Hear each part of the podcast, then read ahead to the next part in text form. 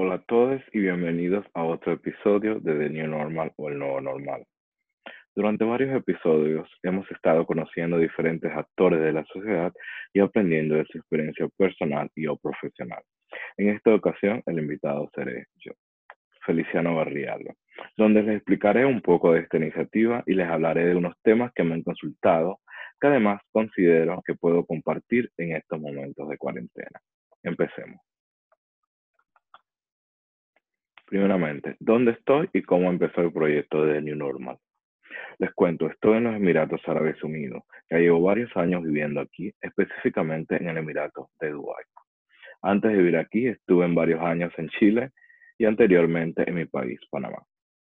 Como la cuarentena nos dejó bastante tiempo libre, realicé varios seminarios online, uno de los cuales fue con mis autores y coach favoritos, Aaron Raymond, Joy Vitale y Jan Canfield, todos autores y bestsellers por el New York Times. Dentro de varios temas que trataron, hablaban de el networking y realicé que a lo largo de los años he conocido mucha gente maravillosa, emprendedora e interesante alrededor del mundo y quise poder a través de este medio eh, llevárselos a ustedes. Para ser exacto, he tenido la oportunidad de poder viajar a aproximadamente 84 países en todos los continentes, ya sea en África, Europa, Asia, Oceanía y América, por lo cual el proyecto ha sido desde un principio muy interesante. Al empezar este programa, no pensé que llegaría a tantas personas, pero la respuesta ha sido más de lo esperado. Por mencionarles, en el canal de YouTube tenemos cientos de visitas, además de tener personas inscritas tanto en los podcasts de Spotify y Apple Podcasts. A mi parecer, ha sido un éxito, ya que el solo hecho de haber llegado a varias personas ya hace una gran satisfacción. La otra pregunta, ¿cómo se vive la cuarentena en Dubái? Bueno, empezó como en todos los países, bastante estricta. Se tenía que sacar permisos online para salir a lugares como supermercados y farmacias. Hay todavía un programa de desinfección de calles y lugares públicos, por ejemplo. En algunas áreas, esta labor se realiza por medio de drones, todo muy avanzado y tecnológico. Ahora está más relajado ya que han abierto restaurantes, gimnasios, playas, entre otros, siempre teniendo en cuenta las normas de salud y distanciamiento social. El sistema de salud y los protocolos han sido de los mejores de la región del Medio Oriente, además de que se ve reflejado en la gran cantidad de recuperados que tenemos. ¿Qué podemos hacer durante la cuarentena para sentirnos mejor? Bueno, les indico esta pregunta la coloco aquí ya que me han consultado y yo también he buscado formas para hacer más llevadero toda esta situación. Yo estudié yoga en Nepal, donde también estuve viviendo una temporada corta. También realicé estudios de Ayurveda, que en resumen es la ciencia de utilizar plantas o productos naturales. Además de estudiar terapias como lo es el Reiki, también realicé cursos de masaje balinés en Bali, Indonesia, entre otros estudios y prácticas en el área del well-being o cuidado personal o bienestar personal. Algo que en la actualidad se ha extendido por todo el mundo y que nos damos cuenta de que los beneficios que trae a nuestro cuerpo son muchos. Y muchas de estas terapias han sido estudiadas incluso eh, científicamente. Dichos estudios han demostrado una mejora tanto física como mentalmente en muchas enfermedades, muchas situaciones que nos hemos enfrentado. Voy a hablarles de una técnica que me ha ayudado mucho durante el tiempo, que es la meditación.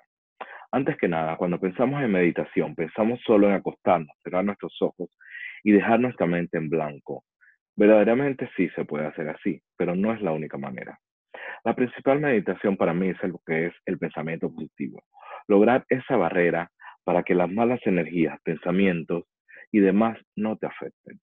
Es decir, buscar ese balance en tu mente y en tu pensamiento para que cambies un poco y veas lo positivo en toda situación, lo que muchos podríamos llamar como fe o esperanza o simplemente lo que es la buena vibra. Yo realizo la meditación escuchando audios, canciones o utilizando técnicas de visualización. Colocaré en los comentarios los links de meditaciones que hago constantemente y que me han servido durante este tiempo. Las puedes escuchar cuando te levantes, antes de dormir, cuando vas manejando, haciendo ejercicio. Es decir, en cualquier momento del día lo podrías utilizar. Pensar positivo está relacionado a lo que es la ley de la atracción, la cual nos indica que lo que piensas es lo que atrae. De ahí radica lo importante de pensar positivo para traer lo bueno a tu vida.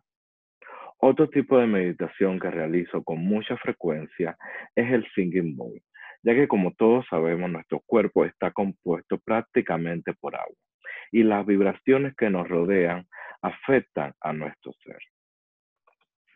Es por eso que los sonidos o frecuencias son una forma importante de ayudarnos física y mentalmente.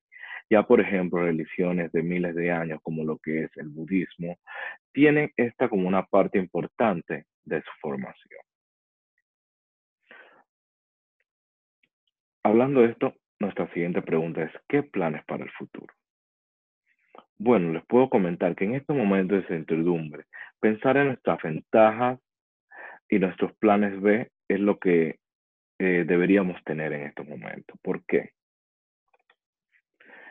Tener un plan B siempre debe estar en nuestra mente, ya que no, nunca sabemos qué pasará en el futuro, ya sea hacer ese negocio que tenemos pendiente, ese estudio, esa carrera, contactar a esos amigos que estaban olvidados, reforzar a nuestros cercanos, ya sea nuestra familia, nuestros amigos, y mirar siempre que esta realidad que vivimos no estamos nos está enseñando a ser más fuertes y debemos aprender de ello.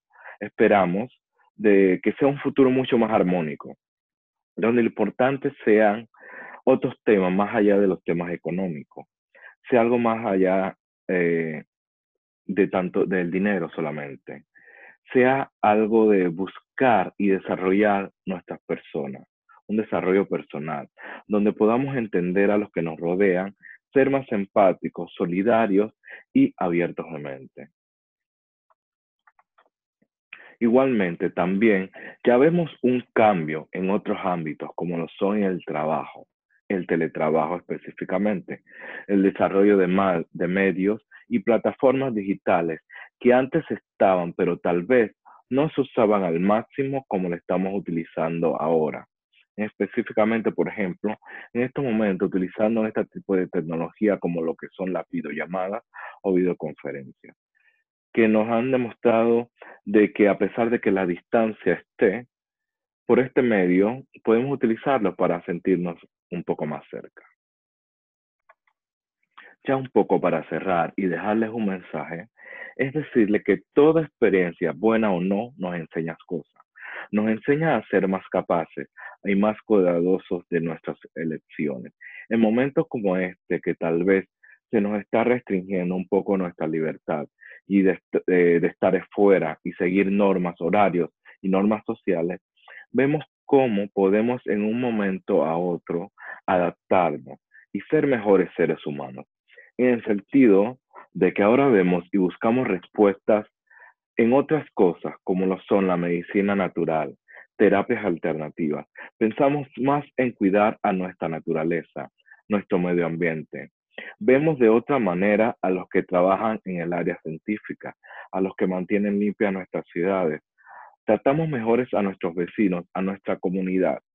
Todo esto que tal vez no le dábamos importancia, ahora ocupa un lugar primordial y esperamos que siga manteniéndose así en un futuro